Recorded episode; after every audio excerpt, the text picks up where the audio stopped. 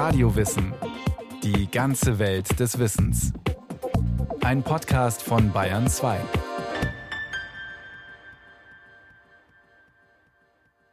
Edelkurtisanen, die großen Verführerinnen des 19. Jahrhunderts. Sie kamen meist aus ärmlichen Verhältnissen und nahmen hinter den Kulissen erstaunlich viel Einfluss auf die Politik.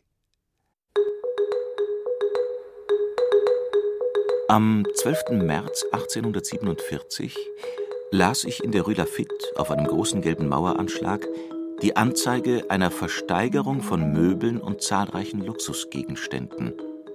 Und zwar einer Versteigerung wegen Todesfall. Trotz der frühen Stunde hatten sich bereits Menschen zur Besichtigung eingefunden. Sogar Frauen.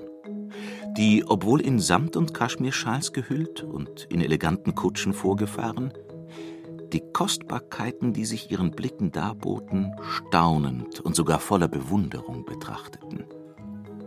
Ich begriff sehr rasch dies Staunen und Bewundern, denn sobald ich mich genauer umzusehen begann, erkannte ich unschwer, dass ich mich in der Wohnung einer ausgehaltenen Frau befand. Die hier gewohnt hatte, war freilich tot. Die tugendsamen Damen durften daher getrost bis in ihr Schlafzimmer vordringen, der Tod hatte die Luft dieses gleißenden Lasterpfuhles gereinigt. Und überdies konnten sie sich, falls nötig, damit rechtfertigen, dass sie zu einer Versteigerung kämen, ohne eine Ahnung zu haben, wo sie sich befinden. Was sie indessen nicht abhielt, zwischen all diesen Wunderdingen einem Kurtisanenleben nachzuspüren, von dem man ihnen zweifellos so Seltsames erzählt hatte. So schreibt Alexandre Dumas der Jüngere in seinem 1848 erschienenen Roman Die Kameliendame. Er erzählt die Liebesgeschichte der Pariser Kurtisane Marguerite Gauthier und des jungen Adligen Armand Duval. Eine wahrhafte Liebe, die zum Scheitern verurteilt ist. Am Ende stirbt Marguerite an Schwindsucht und gebrochenem Herzen. Dumas Roman löste im Frankreich des 19. Jahrhunderts einen Hype aus um die großen Edelkurtisanen der Stadt.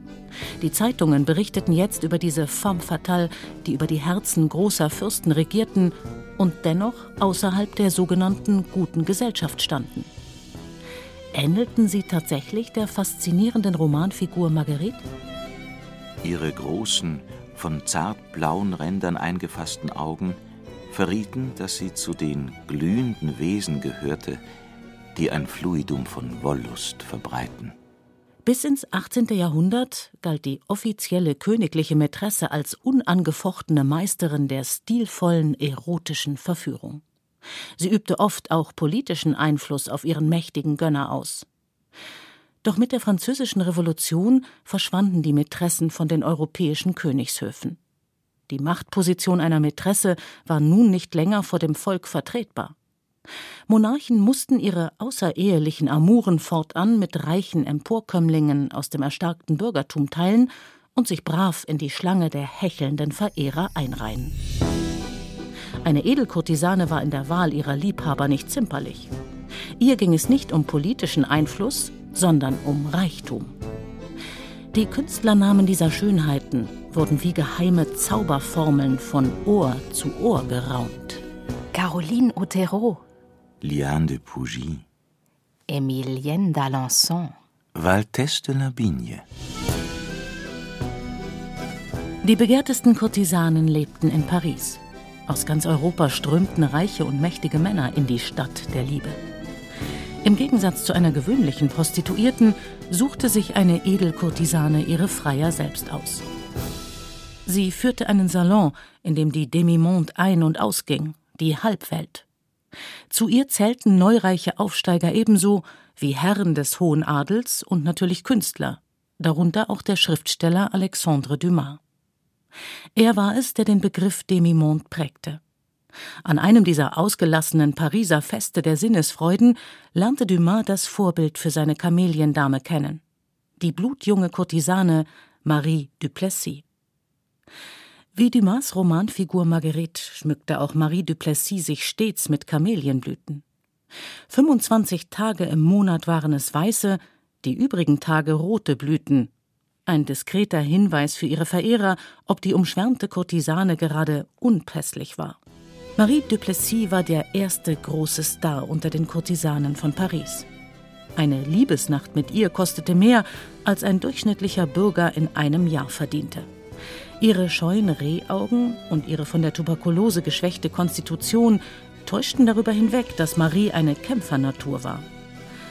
Geboren 1824 in einem kleinen Dorf in der Normandie, wuchs sie bitterarm auf und gehörte zu jenen Tausenden von mittellosen Mädchen, die im 19. Jahrhundert auf der Suche nach Glück vom Land in die große Stadt strömten. In der Regel sind es junge Frauen, die in die Stadt kommen, die irgendwie die verschiedensten Berufe ergreifen, in der Regel als Dienstmädchen, als Fabrikarbeiterin, als Kellnerin, als Verkäuferin und oft in ganz prekären Situationen leben.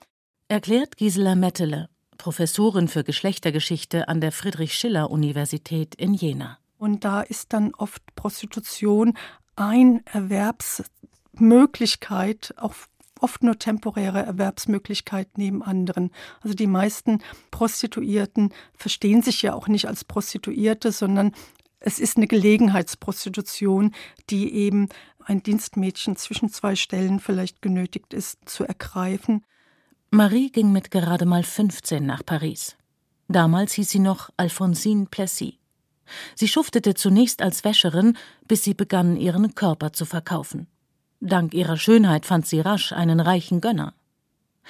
Er putzte das Mädchen nach der neuesten Pariser Mode heraus, führte sie in die glitzernde Szene der Pariser Halbwelt ein und voilà. Aus der kleinen Alphonsine Plessis wurde die umschwärmte Kurtisane Marie Duplessis eine der reichsten Frauen der Stadt. Lasst uns genießen, denn die Freude der Liebe, sie schwindet so schnell, wie eine Blume, die blüht und bald schon verwelkt. So singt die Kurtisane Violetta in Verdis 1853 uraufgeführter Oper La Traviata. Sie basiert auf Alexandre Dumas Roman Die Kameliendame. Verdis Musik trug mit dazu bei, dass der Mythos der schönen Kurtisane Marie de Plessis in ganz Europa Verbreitung fand. Marie ruhte sich nicht auf ihrer Schönheit aus. Sie arbeitete hartnäckig an ihrer Allgemeinbildung und ihrem Stil. So gelang ihr das, was kaum eine Kurtisane erreichte, sie heiratete einen Grafen.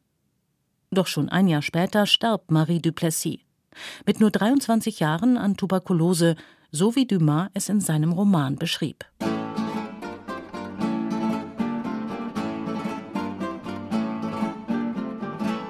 Ein ganz anderer Frauentyp als die zarte Schönheit Marie Duplessis war sie, La Belle Otero, feurig und verwegen. Geboren in Spanien im Jahr 1868 als Tochter eines Schirmflickers, kannte Caroline als Kind nichts als Dreck und Hunger. Bereits mit 14 arbeitete sie als Straßendirne und trat in schmierigen Kneipen als Tänzerin auf. Irgendwann landete sie in Marseille, wo der Geschäftsführer eines Theaters ihr Potenzial erkannte. Er nahm die junge Spanierin mit nach Paris und machte aus ihr die große Kurtisane La Belle Otero, die mit ihrem spanischen Tanz und ihren ohrenbetäubenden Olé-Rufen die Männerwelt um den Verstand brachte. Caroline Otero avancierte zur wohl größten Kurtisane ihrer Zeit und erfüllte die Sehnsucht nach wilder Erotik. Sie war der lüstern gefährliche Gegenentwurf zu der züchtigen Gattin, die einen im heimischen Ehebett erwartete. Die weibliche Sexualität hat immer einen ambivalenten Status. Auf der einen Seite werden Frauen als weniger triebhaft als Männer angesehen. Gerade in der Ehe ist ja ihre Rolle ein bisschen auch den Mann zu mäßigen. Sie ist die Hüterin der Moral und statt des sexuellen Begehrens wurde ihr Liebestrieb und Mütterlichkeitstrieb als Wesensmerkmal zugeschrieben.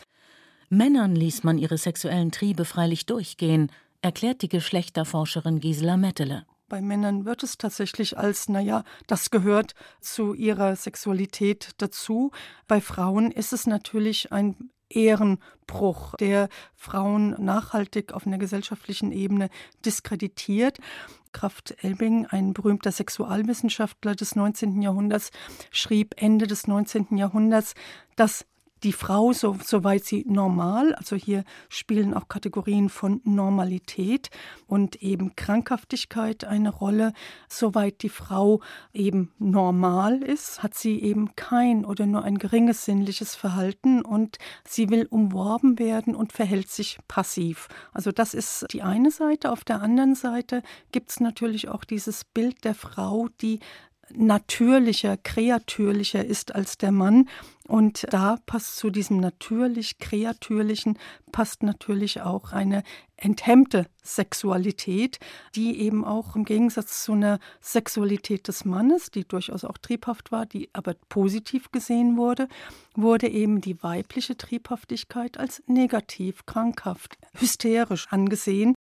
Frauen waren also aus Sicht der Männer des 19. Jahrhunderts sexuell ambivalente Wesen, deren entfesselte Sexualität Männer zu Opfern machen konnte. Also auf der einen Seite verkörpern sie die Moral und die Sittlichkeit und die Passivität, auf der anderen Seite sind sie immer auch eine Quelle von Gefahr, Verführung, Lüsternheit und eben ja insofern eine Gefahr für die Gesellschaft, eine Gefahr für den Mann aber eine ungemein verlockende Gefahr. Kurtisanen verkörperten genau diese prickelnde Bedrohung, diese angeblich dunkle, animalisch verführerische Seite der weiblichen Sexualität, und wohl keiner gelang das besser als der glutäugigen Caroline Otero. Auch wenn Filmaufnahmen aus dem Jahr 1898 bei heutigen Betrachtern den Eindruck erwecken, dass Caroline eher wie ein tollwütiges Kalb tanzte und nicht wie eine sinnliche Zigeunerbraut, Kaum einer der schmachtenden Verehrer konnte sich auch nur einen Kuss von ihr leisten. Denn Caroline war eine Trophäenfrau. Und wie sie selbst sagte, wird ein Herr mit mir zusammen gesehen, stärkt das seinen Ruf, denn dann gilt er als extrem reich. Der Aufstieg der großen Kurtisanen spiegelte die ökonomischen Veränderungen jener Zeit wider. Ende des 19. Jahrhunderts eröffneten sich neue Märkte, neue Technologien wurden entwickelt. Edelkurtisanen gaben den Vertretern der neuen Wirtschaftselite die Möglichkeit, ihre finanzielle Potenz durch die Liaison mit einer derart kostspieligen Schönheit zur Schau zu stellen. Gleichzeitig konnten sich die Neureichen in dem Glamour sonnen, dass sie das Bett der großen Kurtisanen mit Mitgliedern des Hochadels teilten. Denn unter das Plumeau von Caroline und Co. durfte nicht einfach wer Rang und Namen besaß, sondern vor allem wer ordentlich zahlte. Über König Leopold II. von Belgien moserte Caroline Otero daher. Der König war nicht sehr großzügig, aber ich brachte es ihm sehr schnell bei. Was bedeutete, dass König Leopold ihr schließlich unter anderem eine Villa schenkte. Aber auch der britische Thronfolger Prince Edward, genannt Bertie, war zwar laut Caroline ein guter Liebhaber, aber ansonsten ein Minusgeschäft. Von allen gekrönten Häuptern, die ich kannte, war er derjenige, der mit Abstand am wenigsten großzügig war. Kein Vergleich mit Niki. Dem russischen Zar Nikolaus II. Und nicht einmal mit Willi. Dem deutschen Kaiser Wilhelm II. Über diesen berichtete die Otero. Er war sehr liebenswürdig und begegnete mir stets mit vollendeter Höflichkeit. Seine Liebenswürdigkeit schien aber nur oberflächlich zu sein, und unter dieser Maske wirkte er unnachgiebig und autoritär. Caroline Otero, die Tochter eines Schirmflickers, tourte mit ihren feurigen Tanzdarbietungen von New York bis St. Petersburg, besaß bald eine riesige Schmucksammlung sowie eine Yacht und eine Villa an der Côte d'Azur. Caroline bat ihre Liebhaber zur Kasse und musste niemandem Rechenschaft ablegen das Leben als Edelkurtisane auch eine Form der erfolgreichen weiblichen Emanzipation? Professorin Gisela Mettele naja, die Edelkurtisanen, die haben für ihr eigenes individuelles Lebenskonzept ähm, schon sich emanzipiert. Ehefrauen im 19. Jahrhundert haben in vieler Hinsicht eine schlechtere Rechtsstellung als Frauen, die eben nicht in einer Ehe sind. Aber auch, äh, ich meine, eine Kurtisane ist natürlich abhängig von ihren Gönnern und hat eben auch keine rechtliche abgesicherte Situation, um bestimmte Leistungen, bestimmte Art von Behandlung, bestimmten Einfluss dann auch aus eigener Kraft auf Dauer stellen zu können. Also diese Abhängigkeit bleibt auch für die Kurtisanen. Und deshalb wird es mir schwerfallen, das als emanzipatorischen gesellschaftlichen Entwurf zu sehen. Andererseits, etliche Verehrer, die Carolino Thero verschmähte, nahmen sich verzweifelt das Leben. Und auch jene, deren Verben sie erhörte, behandelte sie oft mit Verachtung. So hielten es viele Kurtisanen. Emilienne d'Alençon, genannt Mimi, Tochter eines kleinen Concierge, pflegte den despotischen König Leopold von Belgien an ihrer Tür stundenlang warten zu lassen, weil sie ausschlafen wollte.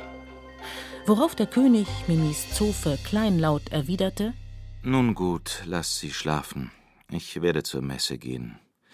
Und komme später wieder, um sie zum Essen einzuladen. Viele Monarchen waren ihrer Kurtisane regelrecht hörig, und zahlreiche Königshäuser zitterten vor den käuflichen Schönen von Paris. Das Volk war nicht mehr geneigt, über Verschwendungssucht und unmoralisches Verhalten ihrer Herrscher hinwegzusehen. Einen amorösen Skandal wollte daher keine Dynastie riskieren. Als der Bruder einer Pariser Kurtisane Kronprinz Bertie mit pikanten Liebesbriefen zu erpressen versuchte, schickte das englische Königshaus daher schon mal einen Geheimagenten, um die Angelegenheit ins Reine zu bringen. Aber nicht nur Paris war ein Sündenpfuhl. Auch Wien lockte mit Verführung und den zuckersüßen Mädeln aus Frau Wolfs Etablissement. Darunter war Mitzi Kasper, die Geliebte des österreichischen Kronprinzen Rudolf. Das hübsche Mädchen aus kleinsten Verhältnissen wurde die große Liebe des Thronfolgers. Rudolf sorgte sich um die politische Situation im Land und sah immer deutlicher den nahen Untergang des Kaiserreichs voraus. Sein Vater Franz Josef jedoch schenkte seinen Worten kein Gehör, und seine Frau Stephanie war ihm fremd. Wer Rudolf Trost und Wärme spendete, das war Mitzi. Mitzi war gutherzig und naiv. Was Rudolf ihr an liberalen Ideen und Kritik an der gegenwärtigen Regierung anvertraute, kapierte sie nicht im geringsten. Aber sie erzählte es brühwarm ihrer Chefin und Vertrauten, Frau Wolf. Mitzi ahnte nicht, dass Frau Wolfs einträgliches Nebengeschäft Spionage war. Alle Informationen über Rudolf gab die an die Geheimpolizei weiter.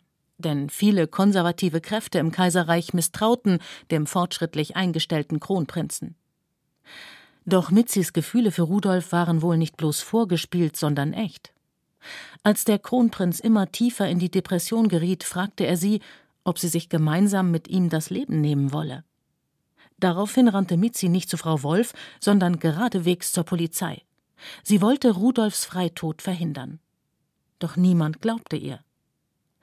Wenige Monate später, im Januar 1889, nahm sich Rudolf gemeinsam mit der Comtesse Mary Wetzerer in Meierling das Leben. Der Kronprinz hatte die Katastrophe des Ersten Weltkriegs und das Ende des alten Europas bereits vorausgesehen und war darüber verzweifelt. Der junge Zarewitsch Nikolaus, der spätere Zar Nikolaus II. von Russland dagegen, achtete weniger auf die Zeichen der Zeit, sondern mehr auf die Beine der Ballerina Matilda Kschesinskaja, ein französischer Kritiker bemerkte, man kann sich nicht vorstellen, welches Gewicht der Tütü dieser jungen Dame bei Hofe hat. Der Zarewitsch lernte die 17-Jährige 1890 bei ihrer Abschlussvorstellung der Kaiserlichen Ballettschule kennen. Schon damals schrieb die ehrgeizige Mathilda siegesgewiss in ihr Tagebuch: Er wird mein sein. Sie sollte Recht behalten. Alle jungen Männer der Zarenfamilie Romanow pflegten ihre ersten sexuellen Erfahrungen mit den Tänzerinnen des kaiserlichen Balletts zu machen. Die Ballerinen galten als frei von ansteckenden Krankheiten und daher als unschädlich für die Dynastie. Mathilda war klein, brünett, hatte listig pfiffige Mäuseaugen und galt eigentlich nicht als große Schönheit. Aber sie besaß das gewisse Etwas. Ihre Affäre mit Nikolaus, genannt Niki, währte dennoch nur bis zu dessen Verehelichung mit Alex von Hessen-Darmstadt. Es folgten andere Romanows für Mathilda. Seufzend schrieb sie später in ihren Petersburger Erinnerungen: Aber weder Großfürst Sergei Michailowitsch noch die Umstände, unter denen ich lebte, konnten mir das ersetzen, was ich verloren hatte. Niki. Die Umstände, unter denen Mathilda lebte, sie hauste in ihrem Luxuspalais in Saus und Braus. Aus dem kleinen Ballettmädchen war eine der reichsten Frauen St. Petersburgs geworden, mit einer eindrucksvollen Sammlung an Ostereiern. Natürlich handelte es sich nicht um gewöhnliche Eier, sondern um jene kostbaren, mit Edelsteinen besetzten Fabergé-Eier, mit welchen die Romanows sonst nur ihresgleichen beschenkten. Die Sammlung war wohl auch deshalb so enorm, da sich Mathilda nicht mit einem Romanow allein zufrieden gab. Sie war zeitgleich die Geliebte von Großfürst Sergei Michailowitsch und von Großfürst Andrei Wladimirowitsch. Fürst Radzivio verleitete dies zu der kecken Frage: Madame, Sie sind bestimmt stolz darauf, dass Ihnen zwei Großfürsten zu Füßen liegen. Worauf Mathilda ebenso keck antwortete: Das ist doch ganz natürlich. Habe ich nicht zwei Füße? Mathilda Kschesinskaja war klug. Bereits fünf Tage nach Ausbruch der Februarrevolution 1917 suchte sie das Weite. Kurz darauf wurde ihre Petersburger Villa geplündert. Für die Revolutionäre, welche das in ihren Augen despotische Kaiserhaus stürzen wollten, war Mathilda Kschesinskaja die große Ballerina und Edelkurtisane der Romanows, das Sinnbild der Dekadenz der Zarenmonarchie. Lenin ließ es sich daher nicht nehmen, seine erste öffentliche Rede 1917 auf dem Schlafzimmerbalkon von Mathilda Kschesinskajas Villa zu halten. Mathilda selbst triumphierte dennoch. Im Exil in Paris heiratete sie Großfürst Andrei Wladimirowitsch und wurde so zu einer waschechten Fürstin Romanow. Nach dem Ersten Weltkrieg war die Zeit der großen Fürstenhäuser und des scheinbar unbekümmerten Glamours vorbei. Und so auch die Epoche der Edelkurtisanen. Doch viele von ihnen holte schon vorher mit grausamer Unerbittlichkeit das Alter ein denn Alter und Verlust der Schönheit bedeuteten für eine Kurtisane meist Einsamkeit und häufig auch den Ruin. La Belle Otero jedoch starb erst 1965 fast hundertjährig in Nizza. Verarmt, nachdem sie ihr riesiges Vermögen in den Spielcasinos verprasst hatte. Und Mitzi, Rudolfs treue Geliebte? Nach dem Selbstmord des Kronprinzen erhielt Mitzi eine großzügige Summe, die ihr Geliebter ihr in seinem Testament zugesprochen hatte. Sie zog sich vollkommen aus der lustigen Wiener Gesellschaft zurück. Sie starb 1907 einsam an den Folgen der Syphilis.